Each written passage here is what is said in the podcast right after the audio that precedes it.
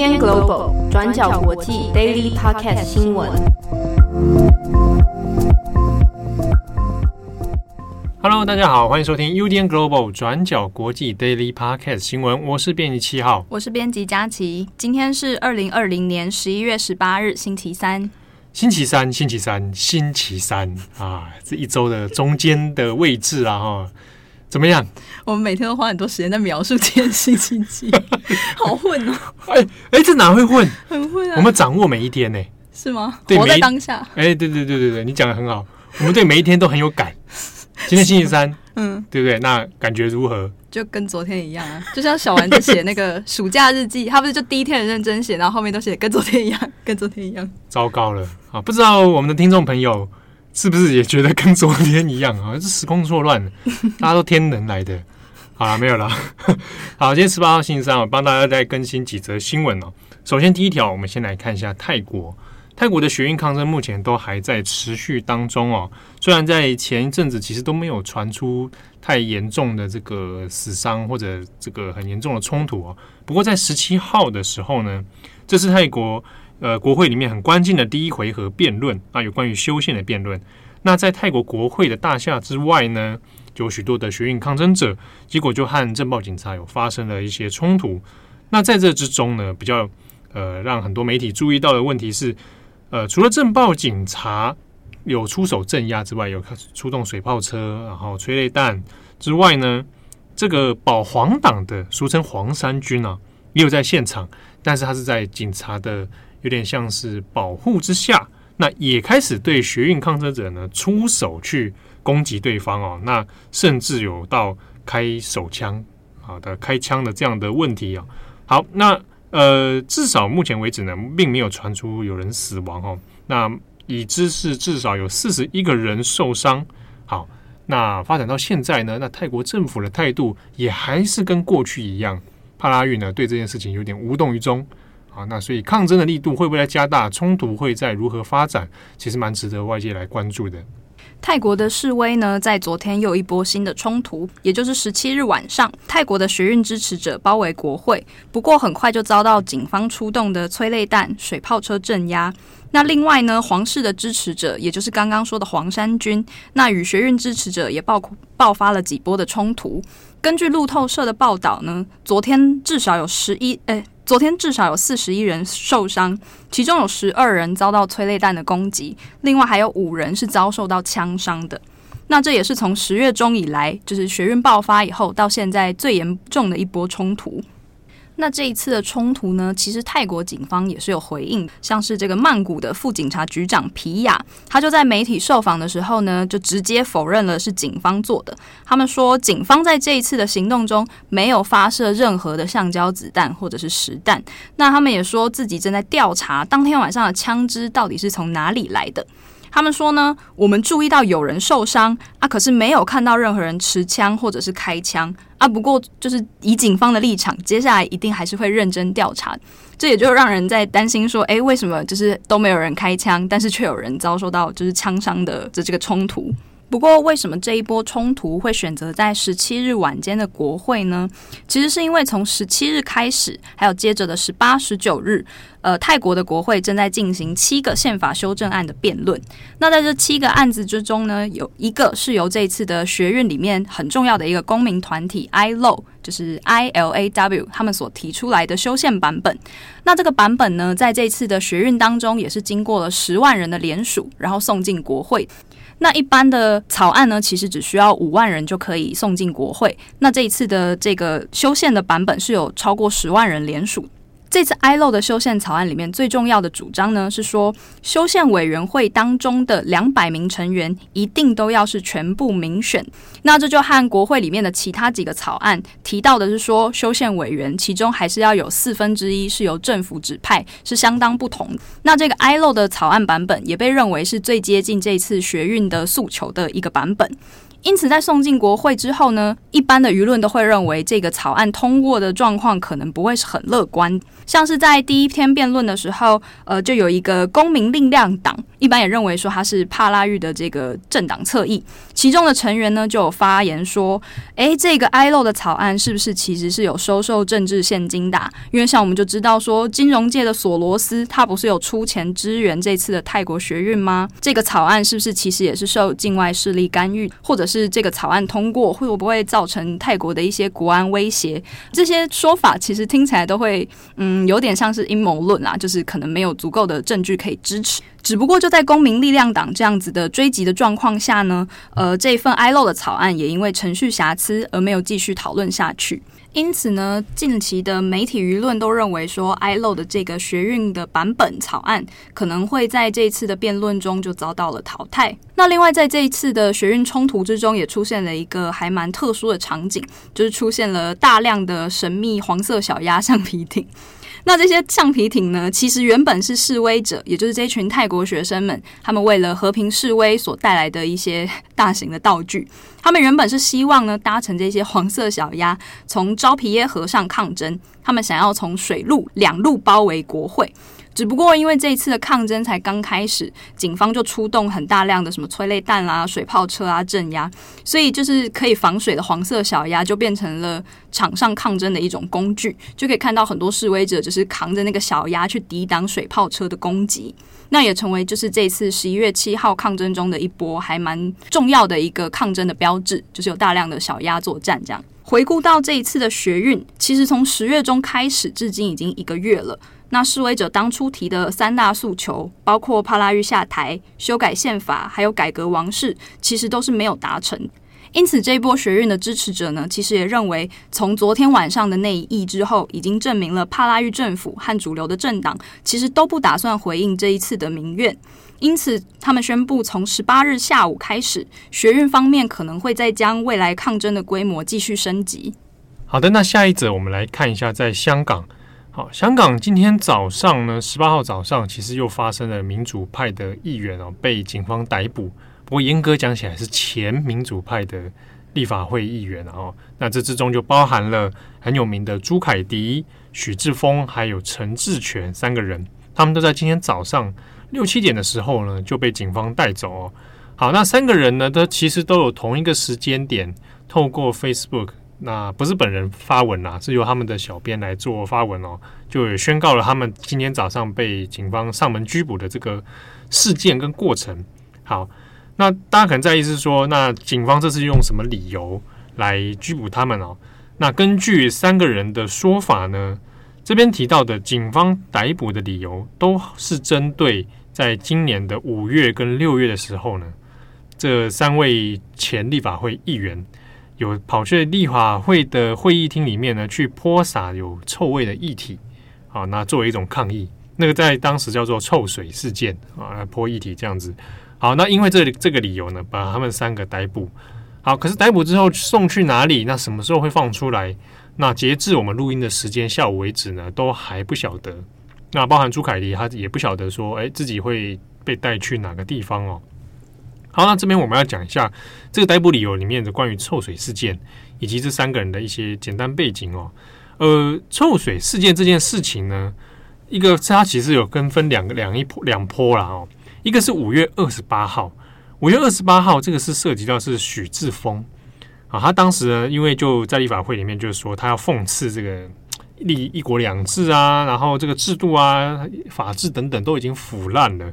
所以他就有带那个腐烂的烂掉的植物到立法会里面做一种抗议。那他目的是说，他要让这个立法会的主席梁君彦啊，还有这些建制派的议员们知道什么叫做腐烂的滋味。好，那这个腐烂的滋味就有在现场造成一股恶臭啊。好，另外一个事件就是在六月四号，今年六月四号哦，呃，一样都是在立法会的会议厅里面呢。那就包含朱凯迪、陈志全及许志峰三个人。他们就当时立法会在审议这个国歌条例草案呐、啊，好，那他们三位呢就在会议上面也是泼洒了一种液体，好，那它虽然是无害的，可是它因为很有恶臭，好，那泼这个液体的目的呢是说这个立法会里面会变成这个遗臭万年，好，所以就是哎，他们现在泼这个水叫做遗臭万年水，当然这还是一种讽刺啊。好，那警方以这两个事件来逮捕他们，所提出的理由是说呢，他们涉嫌违反了立法会的条例，这蔑视罪哦。好，那还有侵害人身罪的条例之中，里面所涉及到的所谓意图使他人受损害、精神受创或者恼怒而施用或企图使用有害物品啊，那这边就指的是说，他们泼洒这个臭水，意图使人精神受创啊。那所以因为这几个罪名呢，把三个人扣留调查。好，那这之中我们要讲一下，就是呃，许志峰现在有至至少知道是说他被送到西区的警署了。好，那许志峰其实也不是第一次被抓了。今年度其实大家如果还有印象的话，他其实在稍早八月的时候呢，八月二十六号他也被抓了一波。啊，当时许志峰也是被警察早上就登门造访哦。那那个时候呢，他被指控的罪名，当时其实在舆论上面也就觉得很荒谬，是说，哎，许志峰，你是在二零一九年，就去年的时候，七月六号，当时在反送中的示威运动正。正是如火如荼的时候呢，你呢跑去屯门公园示威游行现场，非法这个集结，好，然后呢企图妨碍司法公正以及不诚实取用电脑等等罪名。可是这个事情大家如果还有印象的话，是许志峰那一年那个时候还自己有去报警，是他被他是受害者啊，他被这个神秘的呃白衣人啊攻击啊等等。结果呢，后来反而因为当天的事件，他变成了非法集结的召集人。啊，所以就变成很吊诡的是被害人啊，他是个告诉人，他去还去向警察检举等等，结果他后来变成被告。所以当时今年八月二十六号抓他的时候，大家就觉得很荒谬啊。当初还被警察还鼓励他，感谢他说：“诶，你检举这个地方的一些问题。”结果呢，后来变成被告了。好，那当然后来许志峰是有放出来了，那所以才到今天又被三个人又被抓进去哦。那很多人可能困惑是说。这样做的目的跟宣誓行为到底是有什么意义？哈，那大部分这之前我们好像也有跟大家讲过，就官方而言，它是有一种阶段性的哈，一步一步的去做抓放啊，先抓你，然后一阵之后再放你，然后再抓再放，通过这方式去施压那种压迫感啊，好，那一部分也可以造成一些政治舆论上的一些效应。好，那至少截至目前为止，我们录音的时间大概差不多下午三点。那三个人还没有被放出来。下一则我们要来看的是美国撤军的议题。在前阵子呢，川普宣布要从阿富汗还有伊拉克撤兵。那这件事情呢，也引发了一些争议。因为我们知道说，川普现在的最近的任期已经所剩无几了。那他在这个时候呢，宣布撤兵，其实也引发了很多的讨论。好，这个事情呢，哈，因为十六号时候，其实白宫还有美国国防部啊，透过各大媒体，其实有放出一个讯息。那这讯息就是说呢，五角大厦已经奉白宫之命，哈，白宫的任这个指示呢，要准备从阿富汗还有伊拉克要追加撤兵啊，因为之前撤兵其实一直是川普任内要实现的政策嘛。那主要就是说啊，不希望这个美国阿兵哥继续耗费在这样的这个国外国际战争之上哦，所以应该要渐进的把它撤掉。好，那现在是说得到一个命令，说要追加撤兵，换句话说要把。加速了，好，把阿兵哥几乎全部把它调回来。那最快十七号会由川普自行来宣布。那时间点期限呢是到二零二一年的一月十五号，那也就是新总统就职的前五天，好，就必须把它执行了。那这个缩减的所谓的撤退规模呢，大概要减少到十六到十五趴的兵力哦。人数上来讲的话，大概可能五百人到两千五百人左右。虽然说规模不算非常之大，可是因为这个事情呢，其实牵涉的问题蛮多的。好，那又选在一个时机点是川普的这个任期其实没剩几天哦，所以这个重大决策来讲，其实就引发不管是五角大厦内部，还是共和党以及民主党两党之间，其实都有对这个事情是保留一些呃态度，而且还还有其实有些批评存在啊，包含共和党自己。其实也对于撤军的政策方面，不是那么完全的支持川普。好，那在此之中呢，有另一个议题问题是说，呃，先前他其实又已经解除了国防部长的职务哦。那现在的这个代理人呢，就是 Miller，Miller 他本身也是一个代理的部长。那现阶段里面，在川普呃统御之下，其实，在五角大厦里面很多高层，其实现在处于都是代理的长官、代理的高官。好，所以他这边就有个问题是在于说，这样的撤军政策适不适合在现阶段的人事状态之下就要实行啊？因为它涉及到的问题会比较比较大，而且又时间又很赶。那你的很多高官、决策高官里面又是代理部长，这个会不会留下一些后遗症？而且可能程序上是有所瑕疵的哦，所以其实在美国国内里面，其实蛮多的批评跟争议的。好，那这个具体而言，撤军它大概怎么样的撤退？那它实际的一些数字大概是什么？我们来跟看一下是，是呃，川普个人当然是以二零二一年一月十五号这个为期限哦。那阿富汗这边从阿富汗战场拉回来的美国大兵呢？是以现地总数的五成左右，那就是差不多两千五百名的士兵要撤回。那另外伊拉克的部分呢，则是现地总数大概十六 percent，那就是五百名的美国驻军啊，要把它撤回来。好，那二零一八年的时候呢，其实就是两年前嘛，当时川普其实就已经有针对撤军这件事情，啊，很高调的说，其实美国美军要全面撤退哦。但讲是这样讲，两年前的时候，其实并没有真的实现这样的呃政策哈。好，那呃，后来一些美军呢，其实还有现在在驻叙利亚的这种反恐特遣队。好，那目前为止，反恐特遣队这一这一批大概有一千人左右的兵力，那应该不会在这一波撤军的这个计划里面哦。这个还是有一些现地的战争局势的考量啦。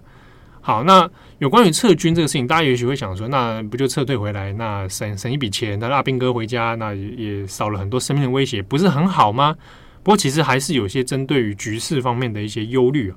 好，比如说以阿富汗战争来讲的话，这个里面就牵涉到美国跟塔利班和阿富汗政府三方之间的谈判。好，那如果川普呢，先把美军全部都先撤退了，那对于这个阿富汗政府来讲，他可能会比较麻烦的是说，也许现在塔利班跟你的和平谈判是一个假象。那你就这样子把军队撤出的时候，万一出现了一个军事的真空期，那万一塔利班卷土重来怎么办啊？那万一他就带了更多的其他带动的恐怖分子崛起的话，那是不是局势又变到了非常的恶劣啊？所以其实对于一些高阶将领，美国的高阶将领，还有一些共和党内部来讲，其实是蛮反对我一下子把士兵全部都抽走的这样一个政策。好的，今天的 Daily Part 开始到这边告一个段落。祝福大家平安愉快又快乐，对不对？啊，那怎么样，佳琪？你到目前为止还适应吧？适应啊！可是你刚刚讲那话像长辈，就平安哇，我的天哪，喜乐，长辈都会这样讲啊！祝平安。我不是长辈，好不好？我们是同辈吧？我们是同辈吧？也有一点点那个差距啦，没有到还好吧？我我跟读者也差不多哎，令人敬仰的前辈。不要这样说，拜托，好不好？你不要不要讲什么前辈这种字标用在我身上，好不好？可是有后辈不是很开心吗？我就觉得，哎、欸，我晚辈可以那个指点，可以怎样？指点 指点指点。我我我没有兴趣说一定要做这种事。我知道有一些人会啦，嗯，职场的前辈晚辈名单是不是？不是有一些就是职场很很重视这个嘛。对，我连在学校都没有在 care 什么学长学弟学姐学。哦，这很像高中的那个、啊、社团、那个。我就不是这种这种，我就蛮讨厌这种体系的，所以我所以我以前都很蔑蔑视学长姐嘛，无法无天。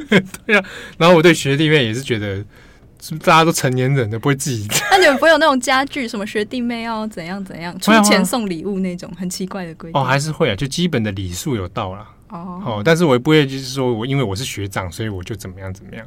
哦，那你们会送学弟妹欧趴糖吗？大学的时候？哦，会会送欧趴糖，但后来就觉得送了，反正你也不欧趴，要 不要怪我喽？有个卵用，对不对？有什么用？对不对？我对 你还不如跟我要笔记，还比欧趴糖更更更实际。你大学的时候是学霸吗？学霸吗？你是学霸吗？啊，第一名毕业。哇，你以前有讲过吗？好像重磅广播有讲过哦。学霸、欸、有差吗？有差吗？就拿奖学金，我是为了钱，傲娇娇。我是为了钱，我是为了钱才读书的，我才不是真的想读书。哎，学费很贵，私立学校学费很贵，哦，对不对？我很很很辛，真的很辛苦，我还打工什么的。对，收入很微薄，真的吗？对对，苦读啊，然后拿奖学金、啊，寒窗苦读，差不多了，拿奖学金。我怎么话题是到我身上啊？这是你的大学生 活、啊，我我不想太 focus 这件事情，好吧？我让这一切云淡风轻，好吧？都已经毕业很久，还一直缅怀，有点丢脸。对，这个太丢脸，这是好几，这是多少年了？哎，大概两三年前而已啦。好好，随便啦，你喜欢。好好，当然，呃，只要我喜欢，有什么不可以？高兴就好，可以，可以。好，那也祝福大家，我们的 Daily Podcast 的听友也是个个都是非常之高兴。高兴，高兴就好啊。哦哦，高兴哦，好。我刚才为什么是高兴？你是掉线了，是不是？好了，我们下一次见了，拜拜，拜拜。感谢大家的收听。想知道更多深度国际新闻，请上网搜寻 Udan Global 转角国际。